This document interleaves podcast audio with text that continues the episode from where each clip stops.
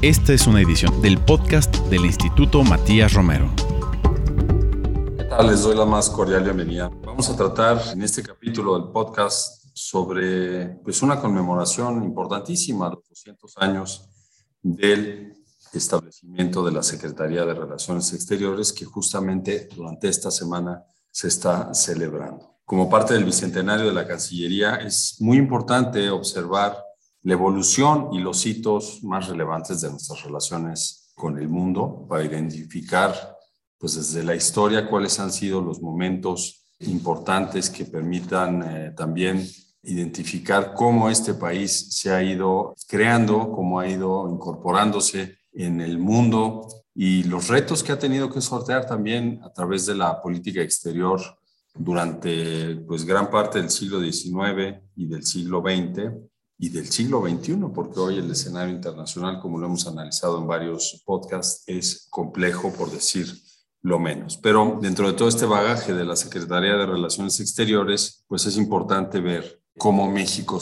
cada vez más se fue convirtiendo en un actor relevante a nivel internacional, cada vez más participó de los procesos del mundo en lo económico, hoy en lo tecnológico, en lo cultural, en eh, los procesos de consolidación de paz, en distintas agendas que han sido marcadas por los distintos momentos en la historia. Entonces, 200 años de la Secretaría de Relaciones Exteriores y tenemos un enorme gusto de poder conversar sobre este tema con dos compañeros expertos en la Secretaría, expertos en la historia de México, como son el doctor Jorge Esquiabón y el doctor David Olvera, quienes doy la más cordial bienvenida. Gracias, Alejandro. Muchas gracias. Hola, Jorge. Gusto verte, como siempre.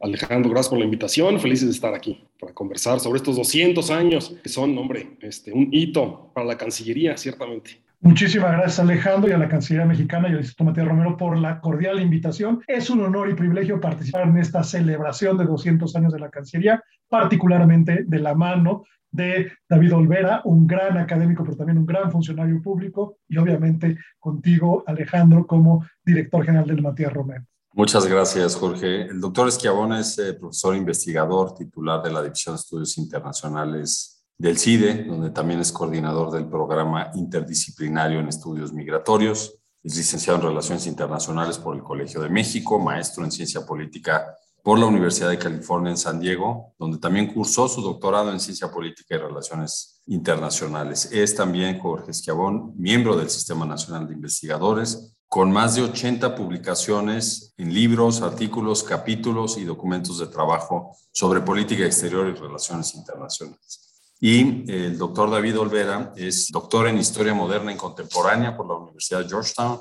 y la Universidad Iberoamericana. Es maestro en estudios diplomáticos por esta casa, el Instituto Matías Romero, y maestro en Administración Internacional de Operaciones de Paz por la Pontificia Universidad San Bonaventura de Roma en Italia, además, David Olvera, como se mencionó, es diplomático de carrera. Durante más de 20 años ha servido a nuestro país en las misiones en la Santa Sede, en la misión ante la Organización de los Estados Americanos y muy relevante para el tema que vamos a tratar como director general del acervo histórico diplomático. Entonces, estamos frente a dos verdaderos expertos sobre el tema de la historia de la Secretaría de Relaciones Exteriores, institución que ha sido uno de los pilares sobre los cuales se ha construido pues la historia nacional. La Cancillería ha jugado un papel importante para hacer de México pues una nación soberana, un actor que influye hoy en día en el escenario internacional. Jorge, haciendo un breve recorrido por estos 200 años de la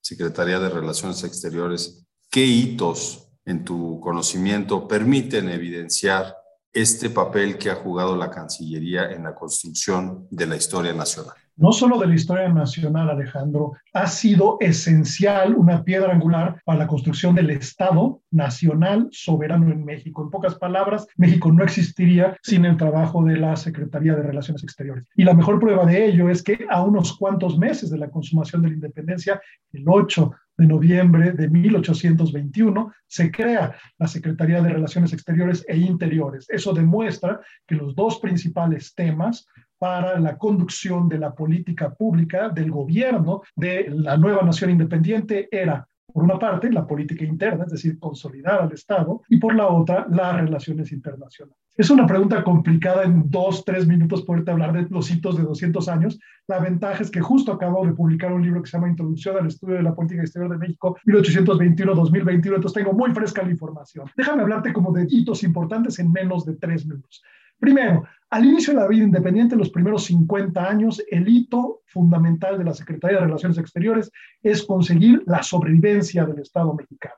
Un Estado mexicano débil, que está perdiendo territorio, que está amenazado y que requiere justamente el reconocimiento internacional de sus pares para garantizar la construcción del Estado.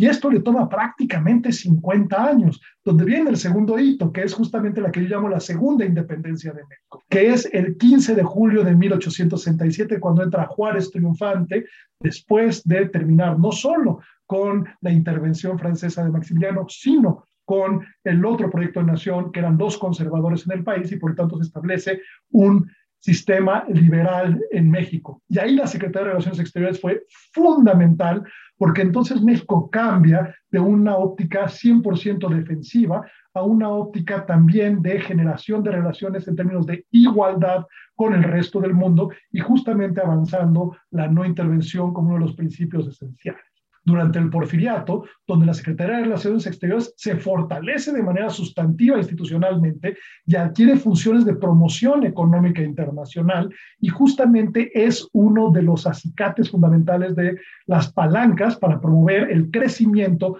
particularmente en las relaciones con Estados Unidos, con la atracción de inversión extranjera directa, pero también con la promoción de exportaciones mexicanas hacia ese país. Es cuando México finalmente se consolida de manera económica y también política pero de una manera excluyente. Y es hito que viene con la consolidación del lado nacional soberano revolucionario, pero con compromiso social. Y es ahí donde vemos a un México crecientemente activo en términos internacionales, defendiendo los principios de la política exterior de México. El quinto hito viene durante el cardenismo, donde justamente ante la cercanía de la Segunda Guerra Mundial y la admisión de México finalmente en la Sociedad de Naciones, México se convierte en un actor global y al mismo tiempo se reduce la simetría de poder con los Estados Unidos y se pueden renegociar muchísimos temas con ellos, desde fronteras hasta cooperación en materia de defensa y obviamente en temas migratorios.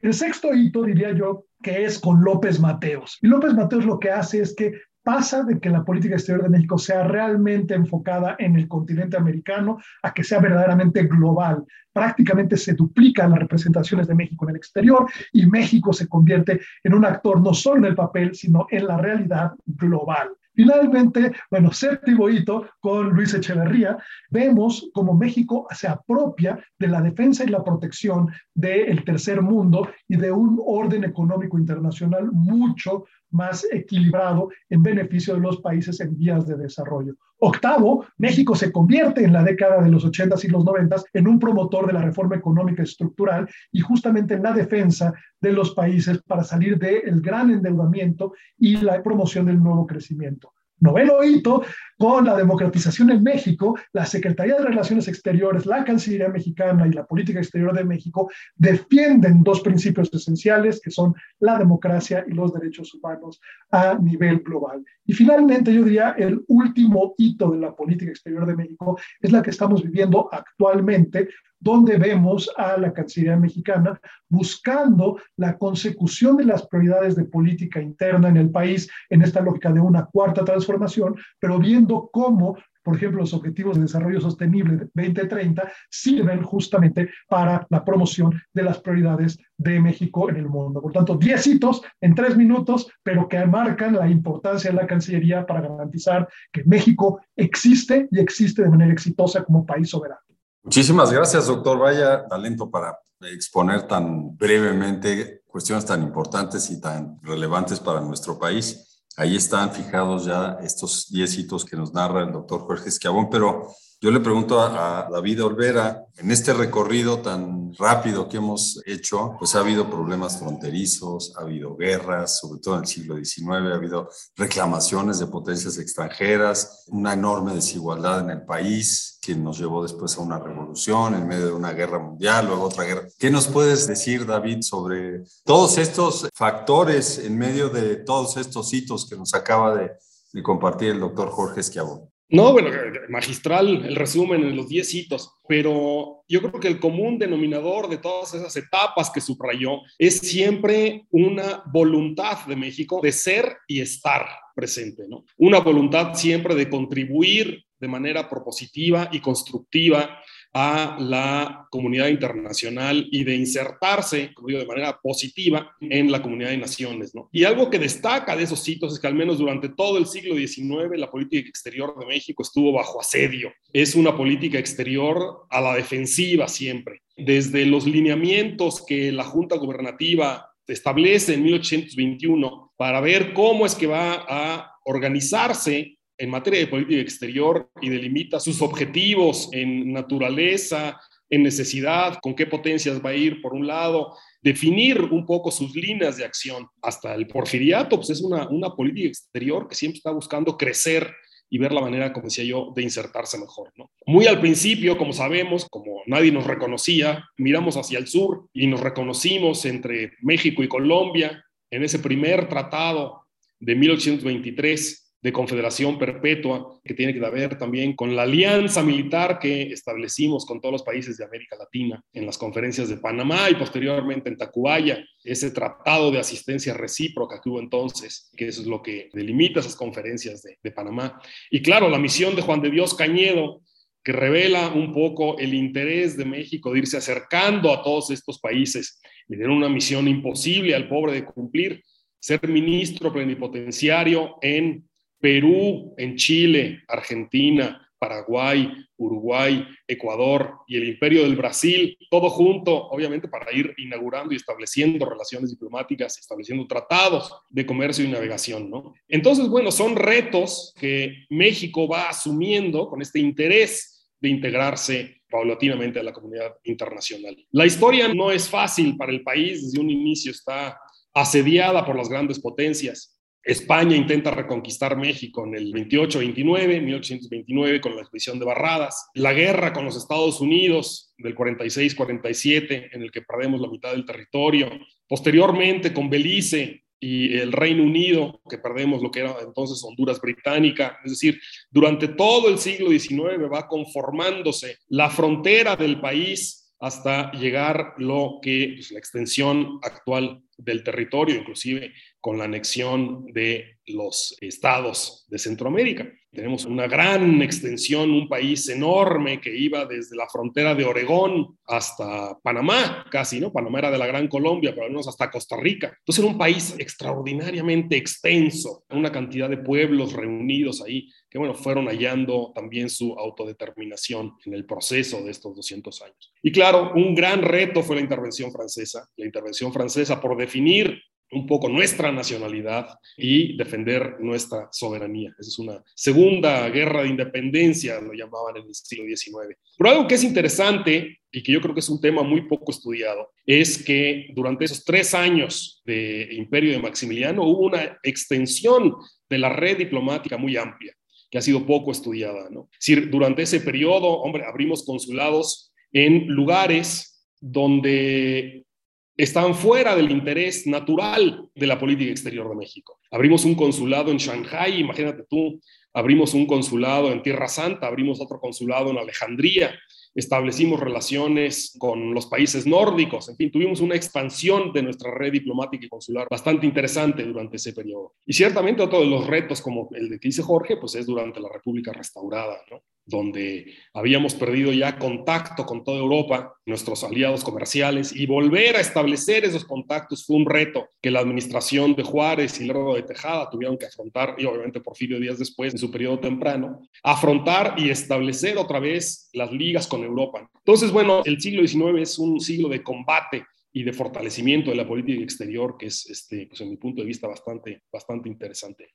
Bien, pues hemos fijado ya algunos de los hitos de la Secretaría de Relaciones Exteriores en la construcción del país. David nos habla de pues, los enormes retos que hubo en el siglo XIX para que este país fuera consolidándose como una nación soberana, que fuera adoptando su identidad propia y las tentaciones siempre de las grandes potencias de retomar algo, en algunos casos, pues intentos de reconquista, pérdida de territorio, pero en todo este tiempo, la Secretaría de Relaciones Exteriores, como nos dijo Jorge Esquiabón, ha jugado un papel muy importante para establecer términos de negociación, acuerdos, eh, impulsar algún tipo de entendimiento en medio de todos esos problemas y desafíos para un país naciente, sobre todo al principio del siglo XIX y durante el XIX también. Pero esta institución, doctor Esquiabón, es la que ha permitido que se desarrolle también un activo del Estado mexicano. Dentro de la Secretaría de Relaciones Exteriores ha crecido el Servicio Exterior Mexicano como un activo del Estado mexicano. El más antiguo de México es un cuerpo que sabemos que es eh, permanente de personas dedicadas a representar los intereses del país en el extranjero, a promover el país, a defender a los connacionales fuera del país. ¿Por qué no nos compartes, doctor Esquiabón, en qué momento surge la necesidad de que México cuente con un servicio diplomático y a qué se debió en algún momento su crecimiento exponencial como parte de la estructura del Estado mexicano?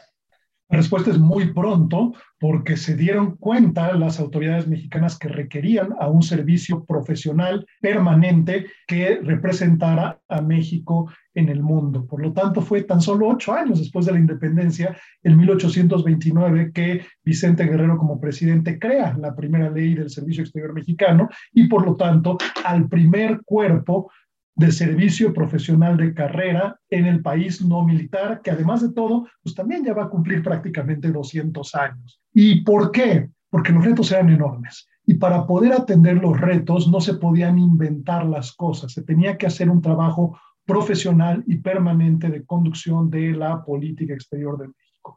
Digo, los retos más importantes que México tenía al inicio de la vida independiente, como ya también lo dijo el doctor Olvera, era primero antes que nada la sobrevivencia. Para empezar, estamos en la frontera sur del país que ha sido potencia hegemónica para México siempre, porque desde 1846-47, con la guerra con México, donde perdemos la mitad del territorio, se establece como potencia hegemónica en América del Norte. Y luego, tras triunfar en la guerra de 1898 contra España, la guerra hispanoamericana, se convierte en potencia hegemónica en todo el continente. México ha tenido que sobrevivir, esa es la palabra, la hegemonía estadounidense prácticamente desde que llegamos a la vida independiente y el costo de hacerlo fue la pérdida de la mitad del territorio. Pero, sin embargo, la buena noticia es que gracias a la profesionalización del servicio exterior mexicano, México aprendió muy pronto y muy rápido a jugar la diplomacia con los Estados Unidos y a penetrar al sistema político estadounidense para avanzar los intereses de México y defender el interés nacional mexicano. Esto se profundiza particularmente en la República Restaurada Juarista. Ya para el porfiriato lo sabemos hacer espectacularmente bien. Y sobra decir que durante el siglo XX fuimos perfeccionando esta capacidad de atención a eh, las prioridades de política interna y exterior de México, particularmente en la relación con Estados Unidos. La única forma en lo que esto se pudo hacer fue con un servicio profesional de carrera como es el Servicio Exterior Mexicano.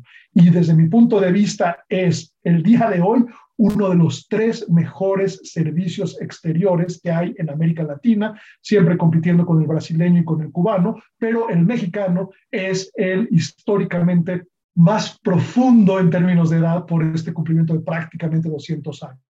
Por lo tanto, los años ayudan a profesionalizar y la profesionalización ayuda a una acción de la Secretaría de Relaciones Exteriores que justamente ha permitido, cuando menos en los últimos 150 años, después de la guerra con los Estados Unidos, consolidar a un Estado nacional, soberano, autónomo, independiente y que además promueve el desarrollo internacional. Sin un servicio profesional como el Servicio Exterior Mexicano, esto simplemente hubiera sido imposible. Es la columna vertebral de la política exterior de México.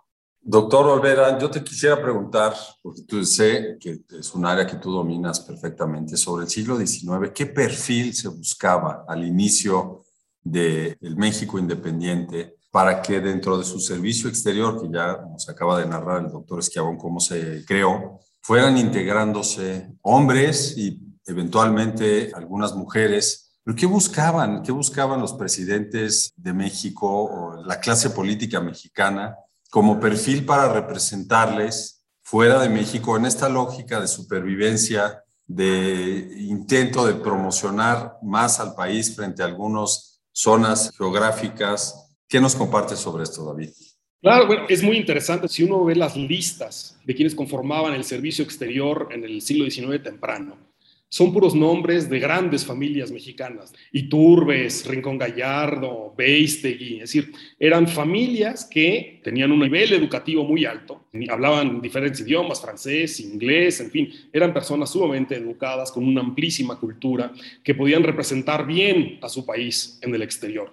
Pero sobre todo es interesante notar que a estas personas trabajaban de manera gratuita, de tal forma que estas personas pagaban sus propias embajadas y pagaban sus gastos de representación. Los salarios fueron integrándose poco a poco durante mediados del siglo XIX en adelante, pero antes era todo, todo gratuito. Entonces estas personas de una gran importancia económica para el país, pues eran las que representaban a México fuera. ¿no? Y es muy curioso cómo va cambiando los requisitos para ingresar a este servicio exterior. Primero es, bueno, el nivel cultural y los idiomas. Y es muy curioso ver cómo la convocatoria a ingreso a este servicio exterior ya a mediados del 19, uno de los requisitos es tener bonita letra porque claro, todos los reportes, todas las cosas, pues era obviamente a mano, tenían que tener una caligrafía impecable para todos los libros y para todas las comunicaciones que se iban, ¿no? Pero en fin, durante ya principios del 20 es cuando en realidad se establecen los concursos de ascenso y de ingreso. Es muy interesante ver, están todos guardados obviamente en el acervo histórico diplomático, y es muy interesante ver cómo fueron los exámenes de ingreso, por ejemplo, de Jaime Torres Bodet, de García Robles, de Octavio Paz, ¿Cuáles eran las preguntas y las materias que entonces estaban incluidas? Ciertamente historia universal,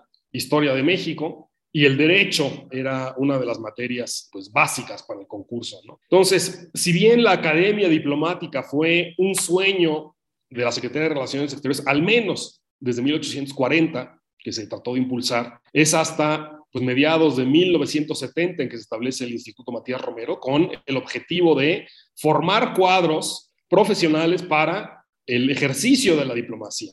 Entonces, antes obviamente no existía tal academia y por lo tanto pues era una gama, digamos, variopinta de oficios y de conocimientos que eran los que ingresaban al servicio exterior. Es un poco así, en un panorama muy, muy, muy general.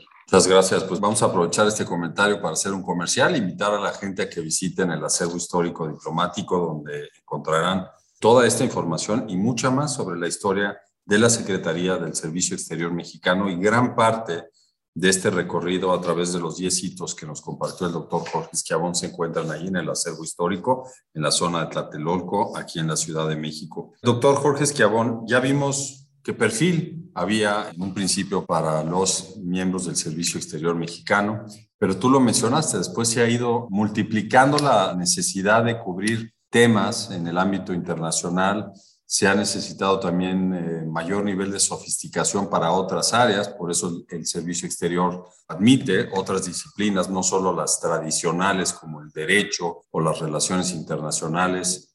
Bueno, en el 19 ni siquiera se hablaba tal cual de internacionalistas, pero personas que estuvieran muy dedicadas en, en cuanto a su conocimiento y a su práctica a las ciencias sociales. Hoy es mucho más amplio porque los temas de la agenda internacional son amplísimos, prácticamente cubre la diplomacia todas las áreas del quehacer internacional. Lo hemos visto estos últimos dos años con la parte científica, de salud, en particular por la pandemia, pero también estamos viendo cambio tecnológico, estamos viendo mayor necesidad de comunicar mejor a nuestras comunidades en los Estados Unidos. Entonces, hay una serie de atributos que requiere hoy en día el diplomático a nivel internacional y la diplomática también. ¿Cómo, en tu opinión, deben integrarse ciertas características hoy en día para un perfil de funcionarios funcionarias del Servicio Exterior Mexicano, sobre todo pensando en la época de la pospandemia? Doctor Esquiabón.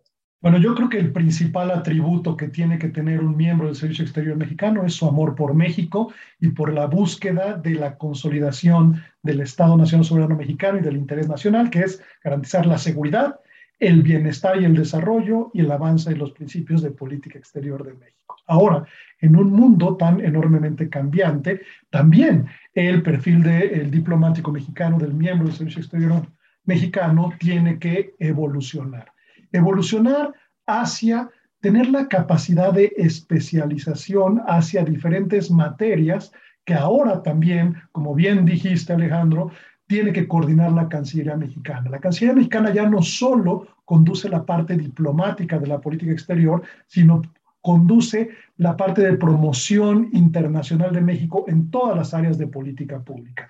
Por lo tanto, los diplomáticos mexicanos también tienen que aprender a saber cómo promocionar, por ejemplo, en términos económicos a México. Ahora es una nueva facultad de la Cancillería la promoción económica internacional para la atracción de inversión extranjera directa y también para la promoción de las exportaciones mexicanas. También tienen que aprender cómo hacer a México atractivo cultural y turísticamente, justamente para atraer a personas a que vengan a visitar a nuestro país como turistas. También es fundamental que México y los diplomáticos mexicanos promuevan el desarrollo educativo, científico, tecnológico para promover una mayor innovación en el país y ese es otro de los componentes esenciales que debe de haber dentro del perfil del nuevo diplomático mexicano.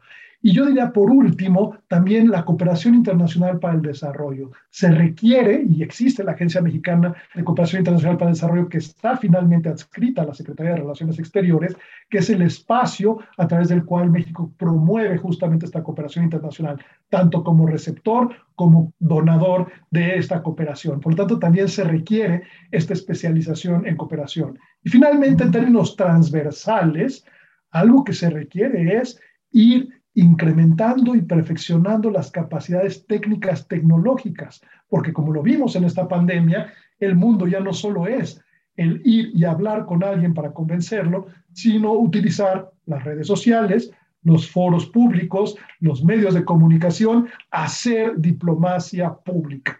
Y en esto sí se requiere una evolución importante para comunicar mejor qué es México, cómo México puede ser un gran socio internacional y justamente de esta manera promoviendo el bienestar de México y de los mexicanos. Un nuevo diplomático mexicano requiere evolucionar de acuerdo a las circunstancias internacionales. Gracias, doctor. Me gustaría regresar al tema de la Secretaría de Relaciones Exteriores como hilo conductor de esa conversación para detenernos un poco en su transformación. Se ha tenido que adaptar a distintas circunstancias y ha tenido que consolidar una imagen de México en el mundo. Yo le preguntaría al doctor David Olvera, desde el siglo XIX en adelante, uno de los rasgos más característicos de la política exterior mexicana ha sido el apego al derecho internacional. Defendemos todo el tiempo, promovemos el derecho internacional. ¿Cómo influyeron las circunstancias históricas que revisamos al principio de este podcast para que México pues hallara en esta rama del derecho una de sus principales defensas en su actuar internacional. Sí, bueno, la política exterior de México ha estado siempre fundamentada en el derecho. Ha tenido grandes juristas durante el siglo XIX y durante el siglo XX. No voy a ir hasta atrás tanto para el siglo XIX, pero bueno, siglo XX tenemos, hombre, desde Bernardo Sepúlveda hasta los Gómez Robledo, padres e hijos. En fin, son muchos los juristas que han estado al frente de la diplomacia y que han hecho un papel extraordinario en la defensa de los principios de la política exterior y su aplicación a nivel internacional. Vemos el papel extraordinario que México jugó en la Sociedad de Naciones al defender a Etiopía, al defender a Austria, y otros casos que han marcado, hombre, hitos de la diplomacia mexicana, ampliamente aplaudidos y reconocidos a nivel internacional.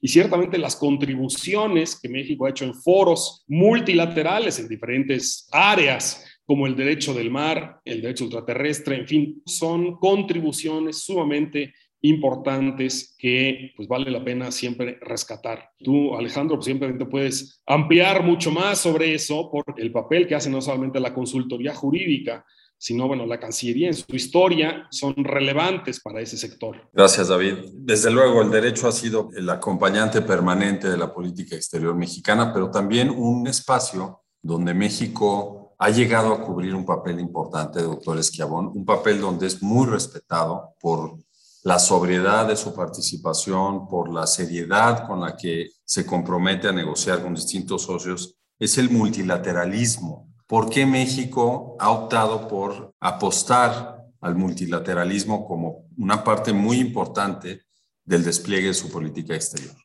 La mejor estrategia para proteger la soberanía nacional fundamentalmente frente a Estados Unidos y para promover el desarrollo nacional es la codificación del derecho internacional a través de los organismos internacionales. Y México lo entendió muy bien desde que iniciamos la vida independiente y cuando justamente ya tuvimos capacidades en la Cancillería mexicana a través del Servicio Exterior mexicano para promover la codificación del derecho internacional, lo hicimos y lo hemos hecho muy bien. Ejemplos concretos, México es un actor esencial en la codificación de los principios de política exterior, que son mexicanos, pero también son globales, en la Carta de San Francisco, que crea las Naciones Unidas, justo reuniendo a los países latinoamericanos previamente en Chapultepec para consensarlo y además traer finalmente dos décadas de trabajo de la defensa de la no intervención y la autodeterminación a nivel de las Américas. Después, durante la década de los 60, México se convierte en un gran promotor de la desnuclearización a nivel global, pero nuevamente por un interés nacional inmediato, y es después de la crisis de los misiles en los cuales prácticamente estuvimos al borde de una tercera guerra mundial y México siendo el vecino sur de los Estados Unidos hubiera sido probablemente después de Estados Unidos y la Unión Soviética el país que también desaparecería, México se aboca a la construcción en toda América Latina y el Caribe de una zona desnuclearizada a través del Tratado de Tlatelolco, lo cual, por cierto, además nos da el primer premio Nobel, bueno, se lo da García Robles, pero se lo da la Cancillería mexicana y se lo da a México en su conjunto. En la década de los 70, nuevamente México lo que quiere es promover su desarrollo y por lo tanto busca este nuevo esquema de orden económico internacional más incluyente para los países del tercer mundo y luego México se convierte en un actor esencial en la codificación del derecho internacional del mar. ¿Por qué? ¿Porque nos gustan los pececitos? No, porque lo que queríamos era tener control territorial sobre la zona económica exclusiva en el Golfo de México, donde estaban los recursos petroleros que iban a promover el desarrollo nacional de México. En pocas palabras, era un interés nacional, pero que logramos codificarlo a través del derecho internacional. En la década de los 80 lo hacemos en temas de la crisis de la deuda, en la década de los 90 lo hacemos en temas de la apertura comercial y la defensa del libre comercio y de la apertura a nivel global finalmente con la transición democrática en México defendemos y codificamos el derecho internacional a través de los organismos multilaterales en temas de derechos humanos, democracia y finalmente medio ambiente y cambio climático. Por lo tanto, México ha entendido que su activismo en organismos internacionales es esencial para la promoción del interés nacional mexicano. Y cierro diciendo también un anuncio y una promoción aquellos mexicanos talentosos que quieran ser parte de este gran éxito de la política exterior de México y del Servicio Exterior Mexicano, se acaba de abrir el concurso de ingreso al Servicio Exterior Mexicano. Por lo tanto, los invito y los exhorto a aquellos que tengan el amor por México a que entren al servicio exterior mexicano. Sí, es un proceso muy complicado, enormemente competitivo, solamente entran los mejores y las mejores, pero es uno de los espacios meritocráticos más importantes para la defensa, la protección de los mexicanos y de México y por lo tanto del desarrollo nacional. No lo echen en saco roto, vean la convocatoria y participen porque necesitamos tan buenos diplomáticos como los que ya tenemos, pero ahora más jóvenes y con nuevas ideas. Muchas gracias, doctor. Desde luego, hacemos eco de esta invitación a revisar la convocatoria al concurso público de ingreso al Servicio Exterior Mexicano. Haremos algunos productos audiovisuales ad hoc para esto también, pero desde luego escucharlo de un especialista como el doctor Jorge Escabón, pues seguramente inspirará a muchos y muchas estudiantes, gente interesada en entrar al servicio exterior mexicano. Bueno, hemos visto un país que se ha incorporado al mundo a través del derecho internacional como parte de su defensa de la soberanía, pero que también ha buscado garantizar mejores niveles de desarrollo a través de este trabajo internacional, que ha defendido los derechos para aprovechar mejor su espacio natural frente al mar, aunque a veces decimos que vivimos de espaldas al mar, pero México es un país costero con grandes oportunidades. Pero también mencionó el doctor Esquiabón que es un país que se basa en su actor internacional en principios, los principios de política exterior. Bueno, los principios se incorporaron en los tratados de las organizaciones actuales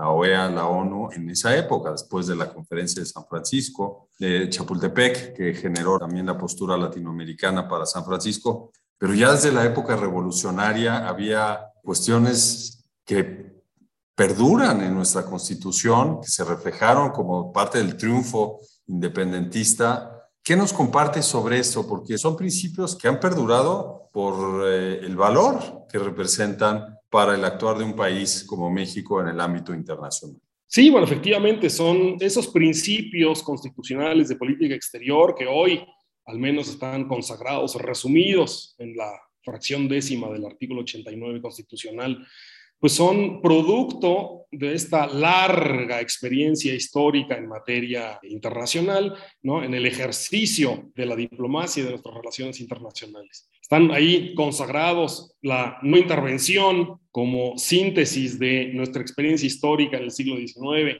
la autodeterminación de los pueblos, un poco lo mismo, también otros más modernos como el consagrar a la cooperación internacional y a los derechos humanos como, digamos, nuevos principios en ese ámbito, en ese marco en materia de política exterior. Entonces, esos lineamientos generales para nuestro comportamiento internacional se han defendido en conferencias internacionales, en el ámbito multilateral, en nuestro actuar bilateral siempre están ahí presentes, forman parte del ADN, digamos, de nuestra política exterior y que le han dado un prestigio elevadísimo a México, siempre en la defensa justamente de los principios y de los intereses generales para la humanidad.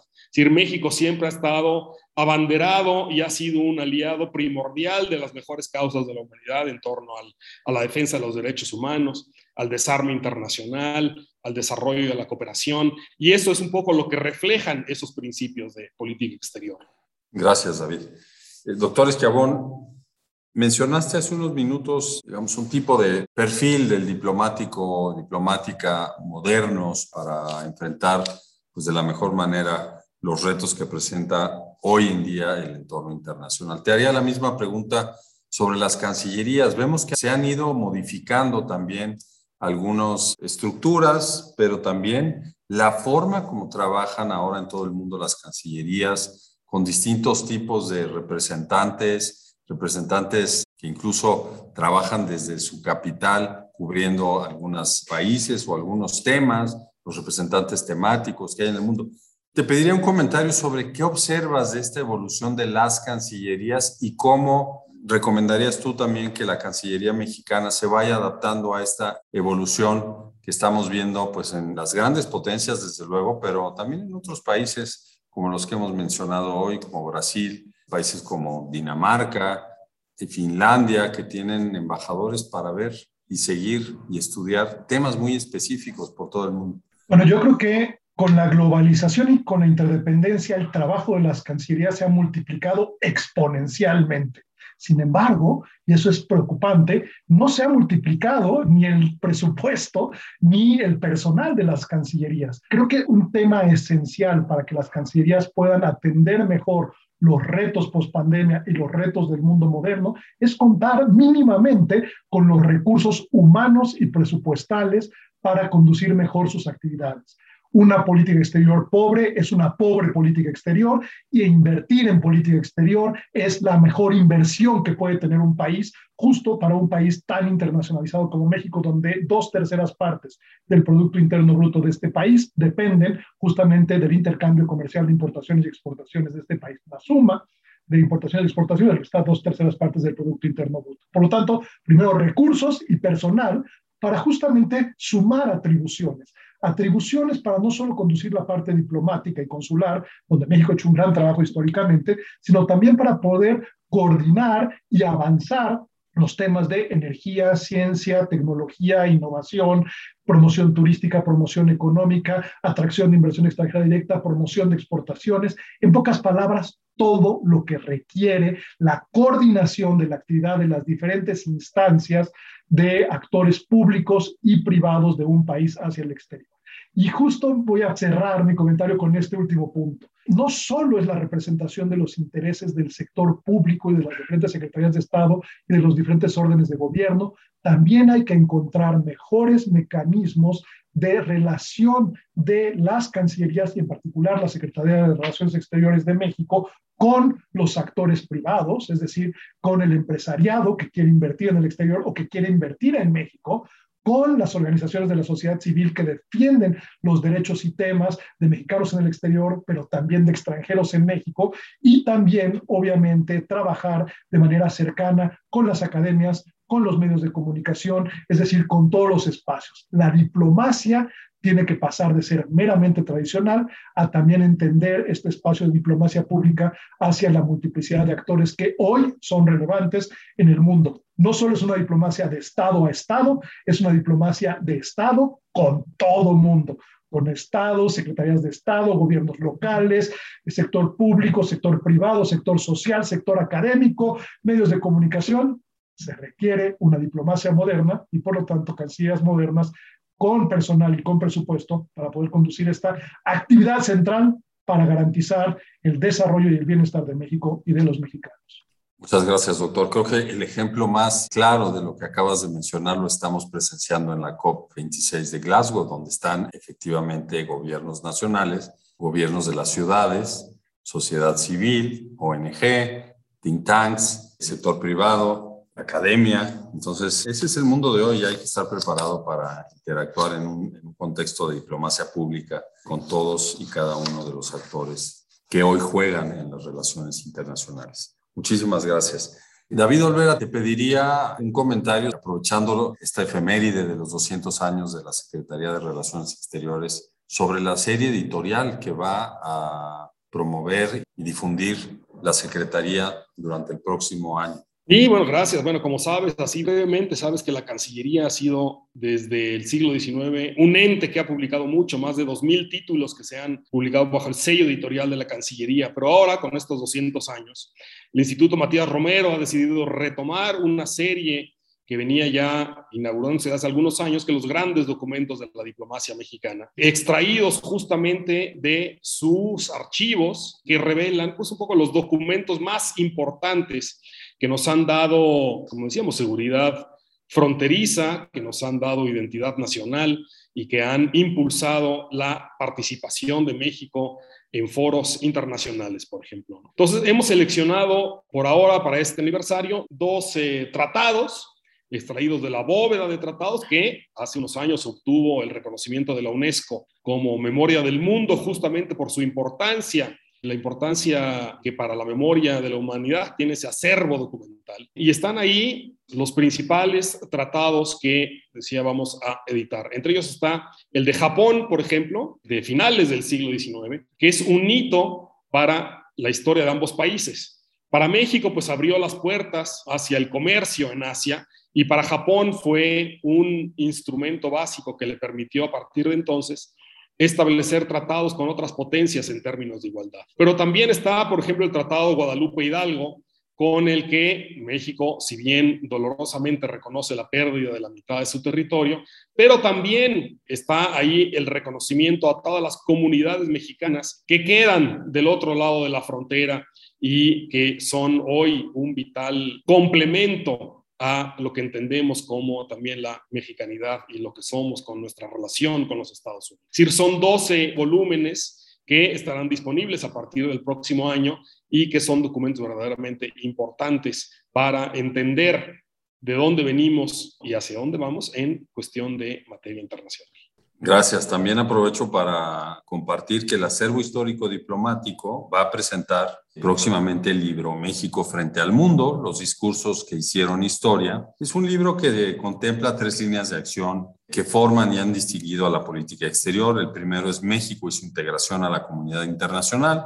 El segundo son los retos de la posguerra y la Guerra Fría.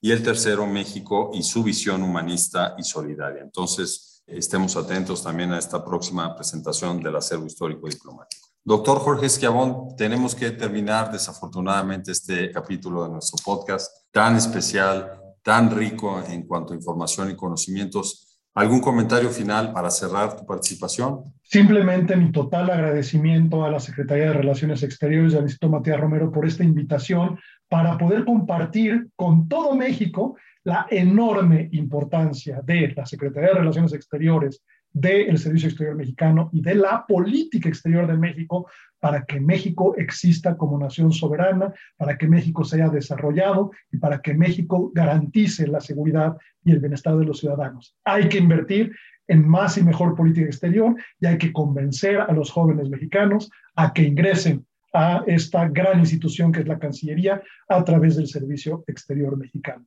Muchas felicidades por estos 200 años. Son ustedes un pilar esencial del desarrollo y el bienestar de nuestro país. Sin Cancillería no habría país. Muchas felicidades. Pues gracias por estos comentarios, doctor Esquiabón. Los transmitimos a todos los compañeros del Servicio Exterior Mexicano que seguramente estarán escuchando también y personal de la Cancillería esta magnífica intervención de tu parte. Muchísimas gracias. Comentario final para el doctor Olvera. Sí, bueno, reiterar la invitación que también hizo el doctor Esquiabón para que los jóvenes ingresen al servicio exterior, que vean la convocatoria, que se animen, que nos acompañen en este esfuerzo por defender a México y representarlo tan dignamente, y ciertamente que se acerquen a todos los materiales que publica el Instituto Matías Romero y el acervo histórico diplomático sobre historia diplomática y sobre prospectiva un poco de la política exterior de México. Ciertamente que visiten también el Museo de la Cancillería, donde a partir de principios de diciembre habrá una muestra sobre los tratados más importantes que México ha firmado en su historia y a lo largo del próximo año habrán otras actividades en torno a estos 200 años de la Secretaría de Relaciones Exteriores. Y pues nada, reiterarles mi compromiso y mi agradecimiento. Muchísimas gracias nuevamente al doctor David Olvera y al doctor Jorge Esquiabón por su participación en este capítulo de nuestro podcast. También agradecemos a ustedes, a nuestro auditorio, por su atención. Les invitamos a que nos escuchen a través de las plataformas digitales Apple Podcasts, Spotify y SoundCloud y que nos visiten en la página web y observen las redes sociales del Instituto Matías Romero. Agradezco finalmente a la producción del podcast que estuvo a cargo de Saúl Juárez, Jorge Escamilla y Gilberto Díaz y nos escuchamos la próxima semana. Hasta pronto. Esta fue una edición del podcast del Instituto Matías Romero.